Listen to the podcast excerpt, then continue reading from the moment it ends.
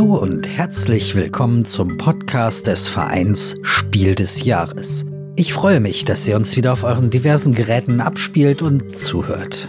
Mein Name ist Jan Fischer und ich führe durch die Sendung. Es ist ja eigentlich einfach. Einmal im Jahr gibt es eine Bühne, die Kameras sind darauf gerichtet, Gäste sind im Saal, Reden werden gehalten, sechs Spiele werden präsentiert und am Ende gibt es ein Kennerspiel des Jahres und ein Spiel des Jahres. Aber selbstverständlich ist es nicht so einfach. Vor allem nicht im verflixten Jahr 2020. In dieser Folge unseres Podcasts wollen wir uns ein wenig hinter die Kulissen der Preisverleihung zum Kennerspiel und zum Spiel des Jahres begeben. Eines war da von Anfang an klar. Sofern es irgendwie möglich ist, soll auch 2020 die Preisverleihung stattfinden, und zwar nicht nur online.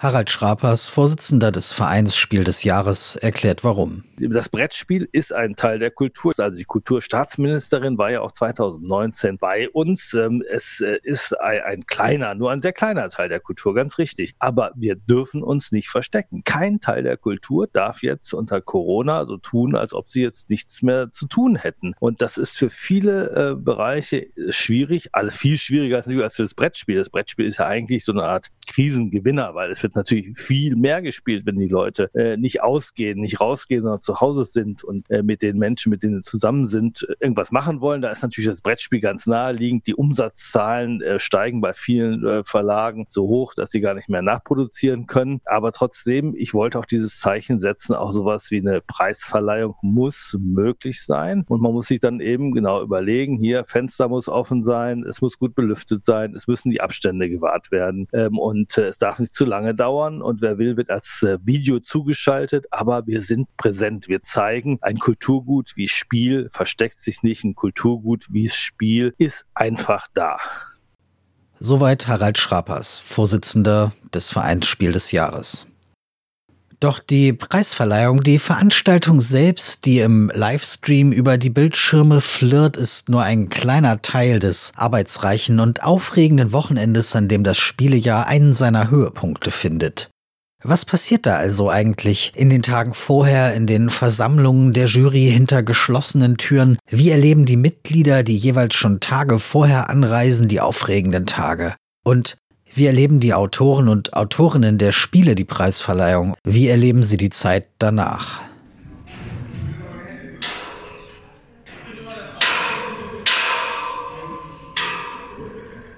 Neunzehnter Juli 2020, ein Tag vor der Preisverleihung im großen Tagungsraum des Hotels NH in Berlin-Friedrichshain direkt an der Spree gelegen.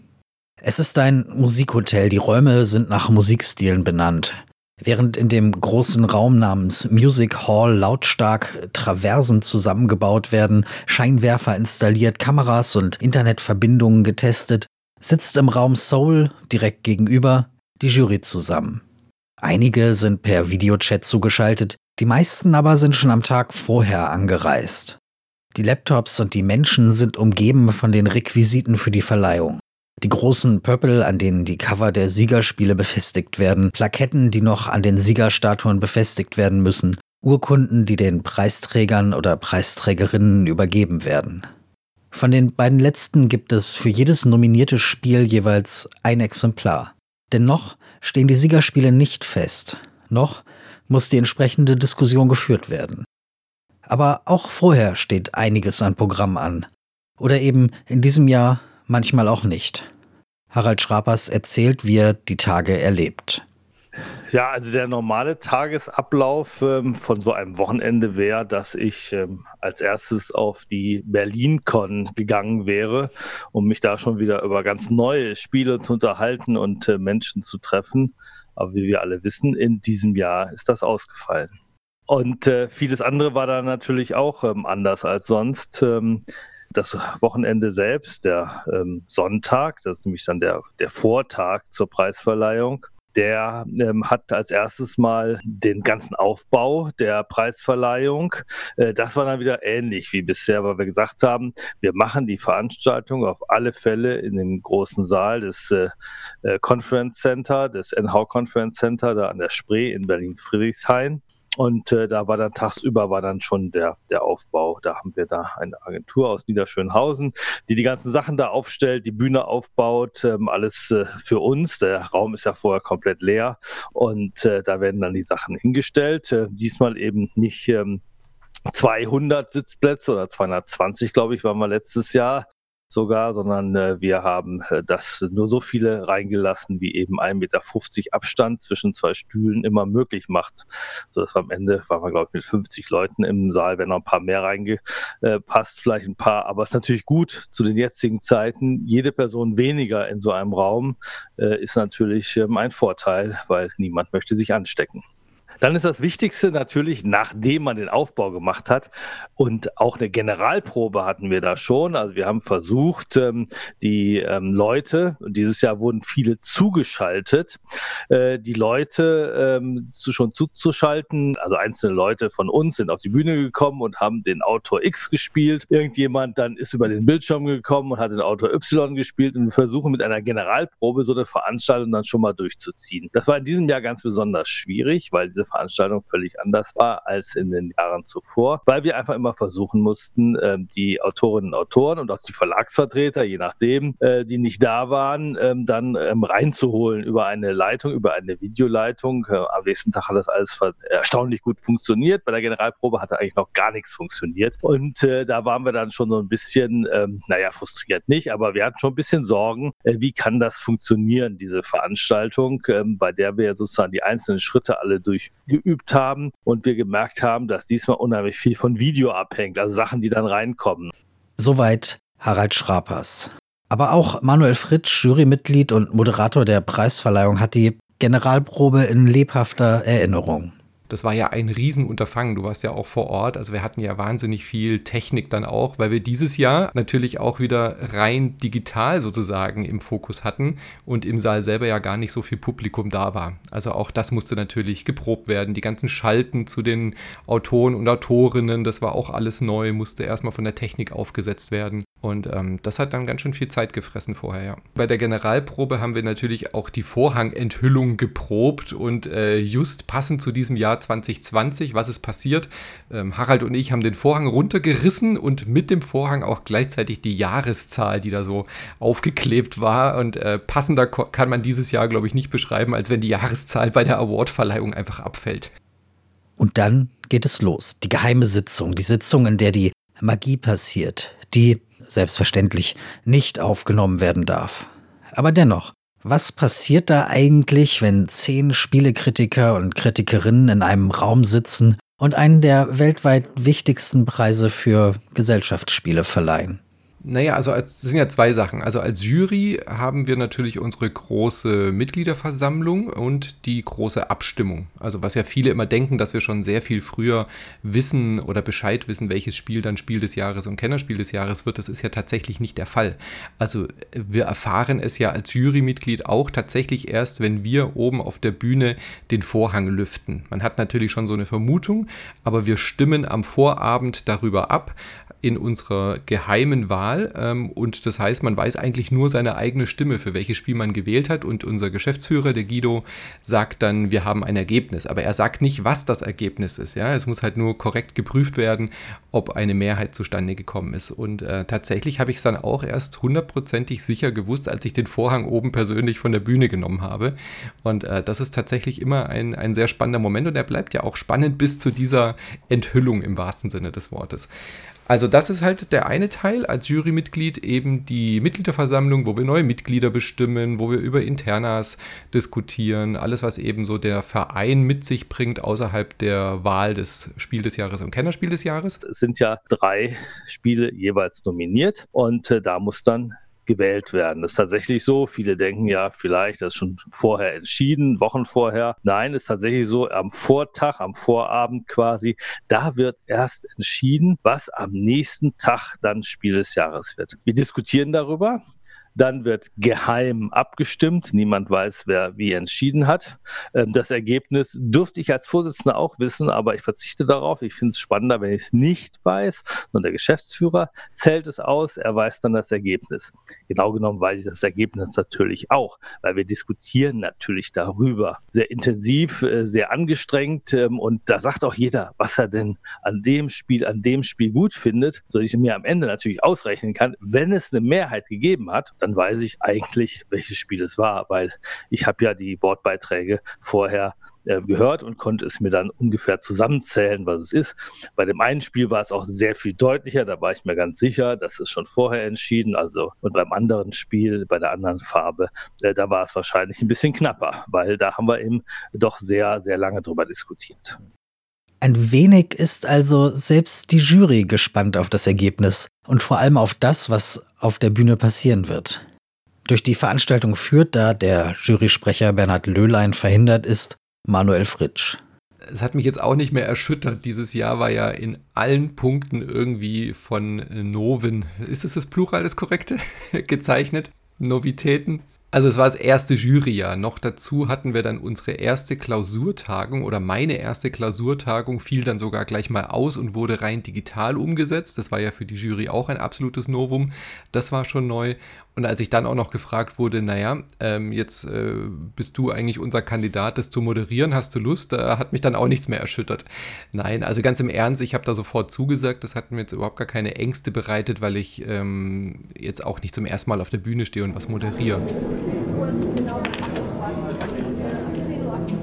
Einer der Menschen, die ab circa einer halben Stunde vor der Veranstaltung in den Saal tröpfeln, ist auch Thomas Singh, Autor von Die Crew, das zum Kennerspiel des Jahres gekürt werden wird. Und auch wenn es Vermutungen gibt, zu dem Zeitpunkt gibt es nur einen einzigen Menschen im Saal, der das genau weiß. Vor der Preisverleihung gibt Singh sich ruhig. Im Augenblick bin ich eigentlich überraschend ruhig, muss ich sagen. Ich, ich, dachte, dass es schlimmer sein wird, aber wahrscheinlich, wenn ich nachher dann in den Saal einlaufe und es kommt dann wirklich auf die Entscheidung, werde ich wahrscheinlich schon aufgeregt sein. Aber im Augenblick geht es noch ganz gut. Und dann ist er da, der erste der beiden großen Momente. Vielleicht kriegen wir ein bisschen Trommelwirbel hier von dem Publikum im Saal. Sehr schön. Das Kennerspiel des Jahres 2020 heißt Die Crew.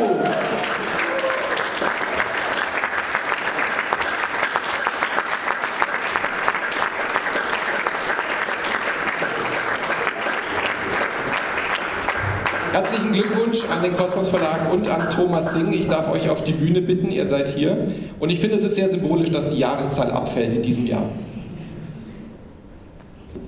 So, jetzt möchte ich natürlich auch noch vom äh, Gewinner wissen. Wie fühlst du dich? Was ist dein, dein Gefühl jetzt äh, nach dieser langen Reise bis hin zum Kennerspiel des Jahres? Ziemlich schwer, mein Gefühl jetzt hier zu artikulieren. Ich, ich weiß nur eins, das ist ganz sicher ein Moment, den ich mein Leben lang nie vergessen werde. Und äh, das sagt eigentlich alles aus. Es ist natürlich eine ganz großartige Geschichte für mich. Mhm. Vielen Dank. Direkt danach, noch in Berlin, ist Sing selbstverständlich guter Dinge. Ich bin ja auch Fußballfan und so die typische Frage nach dem Fußballspielen ist immer an die Spieler, wenn sie irgendwas gewonnen haben, wie fühlt ihr euch? Und die sagen die immer, oh, ich kann es gar nicht ganz nachvollziehen, es kommt alles noch, aber ich, äh, ich muss sagen, ich verstehe das nie, was die damit meinen. Also ich fühle mich im Augenblick großartig. Ich weiß auch nicht, was da jetzt irgendwie noch äh, kommen könnte. Ja, es ist ein, natürlich ein großartiges Gefühl. Das ist auch eine Bestätigung für das, was man da eben macht und wie man an, an, an Spiele rangeht. Einen guten Monat später im Telefongespräch erzählt Singh noch einmal davon, wie er die Preisverleihung erlebt hat. Als erstes muss ich sagen, die gesamten Tage waren einfach eine, eine einzige Freude für mich. Das war äh, es hat mich wahnsinnig gefreut. Also ich würde vielleicht sogar sagen, ich bin so ein bisschen was wie so ein Geschichtensammler. Ich, ich freue mich, wenn mein Leben irgendwie so aus Geschichten besteht, die man so erzählen kann. Wenn ich mein Leben mit so ein paar Geschichten abbilden kann. Und das war mir halt irgendwie bewusst, das ist, das ist wirklich eine Geschichte für mich, ja, die da gerade passiert. Das ist was ganz Besonderes. Und als es dann soweit war, am, am Montagmorgen, ich weiß noch, am Sonntag gab es ja die, die, eine Probe und da hat man mir dann am danach gesagt, ähm, ja, wahrscheinlich kann ich nicht schlafen und ähm, vom Sonntag auf Montag, ne, Und nachher war das eine, eine wunderbare Nacht für mich. Ich konnte wunderbar schlafen. Bin morgens frischer Hose aufgewacht, bin da angereist nachher, in, an, bin zu dem Hotel gefahren und äh, habe das dann irgendwie erlebt. Eigentlich, äh, eigentlich war ich ruhig, aber irgendwie natürlich war ich schon, ich war schon angespannt. Wobei angespannt weiß ich gar nicht so. Ich war, war ein bisschen nervös, weil ich schon äh, ich habe auch die Jurymitglieder da kennengelernt und dann sind die, die Leute vom Kosmos angereist und wir haben dann so ein bisschen rumgealbert und geredet und ich, ich fand das alles extrem locker, ich fand das extrem positiv, die ganze Atmosphäre dort. Ich weiß, dass irgendwelche alten Hasen natürlich sagen, da, es war Corona und da waren gar nicht so viele Leute da, aber das, das hab, in dem Moment habe ich das ja, habe ich das nicht gespürt. Ich war da und ich wusste, da passiert jetzt gerade etwas ganz Großes für mich, eine wunderbare Geschichte, die ich wahrscheinlich mein Leben lang nicht vergessen werde. Und äh, ja, von daher, ich war relativ ruhig, aber innerlich natürlich schon ein bisschen angespannt. Das kann man, ja. kann man sicherlich nicht abstreiten. Mir war irgendwie klar, ich kann da jetzt einen Titel gewinnen und das ist also ein, ein, ein wirklich großen Titel, das muss man ja mal sagen. Das ist ja wahrscheinlich der größte Titel der Welt irgendwie. Also zumindest äh, in der Szene ist er so anerkannt und und in dem Moment war es mir dann völlig egal, ob da jetzt 50 Leute drin sitzen oder 5 oder 2 oder 500. Das Lustige war ja, als sie den Preis enthüllt haben, also, also, also diesen Vorhang zurückgeschlagen haben, ist, ist dieses Schild mit, wo die Crew drauf stand, ja runtergefallen. Und dann war erstmal gar nichts da. Und da habe ich gedacht, hoppla, unentschieden vielleicht oder der Titel wird nicht vergeben. Und dann hatten, wurde aber hochgehalten, habe ich gesehen, dass ich das gewonnen habe. Und dann war, ja, das, das war eine Riesenfreude einfach. Und ich, ich bin dann hoch auf die Bühne mit, mit äh, den Leuten von Kosmos noch zusammen. Ich kann es ich kann's eigentlich nicht beschreiben. Ich weiß nur, es war ein, ein großartiges Gefühl für mich. Ich habe mich übrigens hinterher natürlich auf YouTube angeschaut, äh, diese Preisverleihung, und ich fand, dass ich da richtig, das wirkte richtig cool, so ruhig, aber ich, ich war eigentlich schon ziemlich nervös auch, ja. Und, und ich wollte, eigentlich wollte ich mich bei der Jury wirklich bedanken, dass wir diese Veranstaltung haben stattfinden lassen, weil das war jetzt ja auch nicht selbstverständlich. Gell? Mhm. Das hätte man sich schon leichter machen können und dass die überhaupt stattgefunden hat, das ist einfach, ähm, ja, das war großartig für mich. Also wenn das nicht gewesen wäre, ich glaube, ähm, oh, da wäre ich schon sehr enttäuscht gewesen. Aber es gibt ja auch noch einen anderen Preis. Der spannende zweite Moment. Und das mit dem Trommelwirbel hat ja vorhin schon so sehr gut geklappt. Versuchen auch nichts abzureißen diesmal. Das Spiel des Jahres 2020 heißt Pictures. Herzlichen Glückwunsch. Ähm, die Urkunde ist hier. Der, äh, der Pöppel wird natürlich euch auch äh, äh, zugeschickt. Erzählt mir, wie fühlt ihr euch jetzt gerade? Äh, äh wir können es nicht glauben. Ehrlich gesagt. Ich bin ganz aufgeregt. Ja, ich auch. sprachlos. Die beiden, die da sprachlos sind, sind Daniela und Christian Stör, deren Spiel Pictures Spiel des Jahres wurde. Sprachlos sind sie vor allem in diesem ersten Moment nach der Auszeichnung, weil sie nicht damit gerechnet hatten, den Preis zu gewinnen. Selbst die Nominierung kam für die beiden eher überraschend. Nee, also ganz ehrlich, äh, wusste ich von dieser Nominierungsveranstaltung überhaupt gar nichts. Ich habe mich dann, also ich war an dem Tag am Arbeiten und hatte mich nur in der Mittagspause gewundert, warum auf meinem Handy auf einmal so viele WhatsApp-Nachrichten sind. Ja, und dann habe ich da mal drauf geguckt und dann waren da lauter Glückwünsche. Ja, da war ich erstmal überrascht. Ja, der Christian kam ganz begeistert raus aus dem Büro. Also er ist jetzt schon seit einiger Zeit im Homeoffice und ähm, hat mich angestrahlt und hat es mir dann mitgeteilt und ich war total hin und weg, weil ich hatte davon ja auch gar nichts gewusst. Die beiden erleben die Preisverleihung etwas anders als Thomas Singh. Sie sind nicht nach Berlin gereist und werden per Video zugeschaltet. Wir hatten lange überlegt, äh, mit zwei Kindern hinzufahren. Das klappt eigentlich nicht so richtig. Irgendwelche Betreuer mitnehmen für mehrere Tage kriegen wir auch nicht organisiert. Oder ich fahre nur alleine hin. Das wäre auch traurig für die Daniela gewesen. Und so war eigentlich schon die beste Lösung. Wir haben uns zwei äh, Baby- und Kindersitter besorgt, dass wir da ein bisschen ungestört sein können. Und dann hatten wir uns also groß aufgebaut mit zwei Rechnern und zwei Headsets und ähm, ja, waren auch die meiste Zeit Zuschauer. Und dann hatten wir halt hier und da Anweisungen, dass wir dann übertragen werden. Und dann mussten wir immer hin und her schalten. Wir haben ja auf äh, YouTube dann auch die Preisverleihung live verfolgt.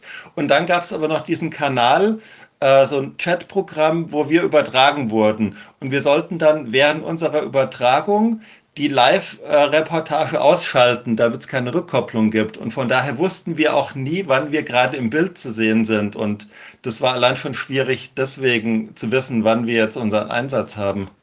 Während der Preisverleihung, also während der Situation, wo bekannt gegeben wurde, wer Spiel des Jahres ist, da haben wir den Bildschirm gar nicht gesehen, weil wir ähm, nicht wussten, wann wir jetzt zugeschaltet werden. Das heißt, wir haben das quasi nur gehört, auch etwas leicht verzögert, dann äh, konnten wir es erst gar nicht glauben. Wie äh, Pictures? Nee, jetzt wirklich? und dann haben wir uns umarmt und gejubelt und gefreut, ja. Genau, aber das wurde leider nicht übertragen, äh, das Bild, wie wir dann hinterher erfahren hatten. Als die Bildübertragung angefangen hat, da saßen wir dann schon auf unseren Plätzen und wir haben irgendwie erwartet, dass uns jetzt eine Frage gestellt wird oder so, aber da kam gar nichts und dann saßen wir dann etwas sprachlos da. weil wir es nicht glauben konnten, weil wir irgendwie nicht wirklich damit gerechnet haben. Und dann trotzdem, aber wir haben gejubelt, ja, aber wir waren so sprachlos, dass wir gar nicht wussten, was wir sagen sollen. Also wir hatten uns äh, tatsächlich vorher überlegt, was wir alles sagen wollen, falls wir ähm, gewinnen. Wir hätten uns sehr gerne bedankt bei allen, bei unserer Familie, bei unseren Familien, bei unseren Freunden, die ähm, uns beim Testen geholfen haben, ähm, bei den äh, Mitarbeitern vom Verlag, Genau, das hätten wir ja, eigentlich gerne gesagt. Ja, genau. Und da waren wir dann etwas äh, ja, traurig im Nachhinein, dass wir das nicht äh, sagen konnten, nicht dazu kamen. Weil normalerweise, ähm, wenn man live dabei gewesen wäre, hätte man dazu bestimmt die Gelegenheit gehabt. Und dann haben wir erstmal mit der einen ähm, Kinderbetreuung, äh, ich glaube, gefeiert oder angestoßen, ich weiß schon gar nicht mehr genau. Und dann haben wir dann auch schon viele Leute angerufen und uns gratuliert und auch nach Familie, Interviews ähm, gefragt. Die, die, Familie haben wir auf jeden Fall erstmal informiert. Ja, genau. Freunde und so. Einige Verwandte mussten ja auch arbeiten und konnten das gar nicht live verfolgen. Und die wollten wir dann natürlich auch sofort informieren. Dann kam der eine oder andere Anruf von Reportern oder auch Nachrichten ähm, von Reportern, die gerne gleich sofort ein Interview machen wollen. Genau, einer nach dem anderen. Also da war dann keine Ruhe mehr. Wir hatten aber unsere Kinder schon wieder zu betreuen. Das fand ich dann total schön, aber auch anstrengend gleichzeitig, ja. Ich habe, glaube ich, noch bis 1 Uhr mich für die ganzen Glückwünsche bedankt per E-Mail und bin dann immer noch nicht fertig geworden. Die ersten äh, beiden Mails, äh, Glückwünsche-Mails, die kamen, glaube ich, wie viel? Um 11.17 Uhr, also irgendwie eine Minute nach Bekanntgabe, die ich dann später natürlich erst gesehen habe. Und damit könnte alles erzählt sein. Die Preisverleihung ist eben irgendwann vorbei, die Kameras und die Lichter werden ausgeschaltet, das Rednerpult und die Requisiten bis zum nächsten Jahr eingepackt und verstaut, die Traversen werden wieder abgebaut.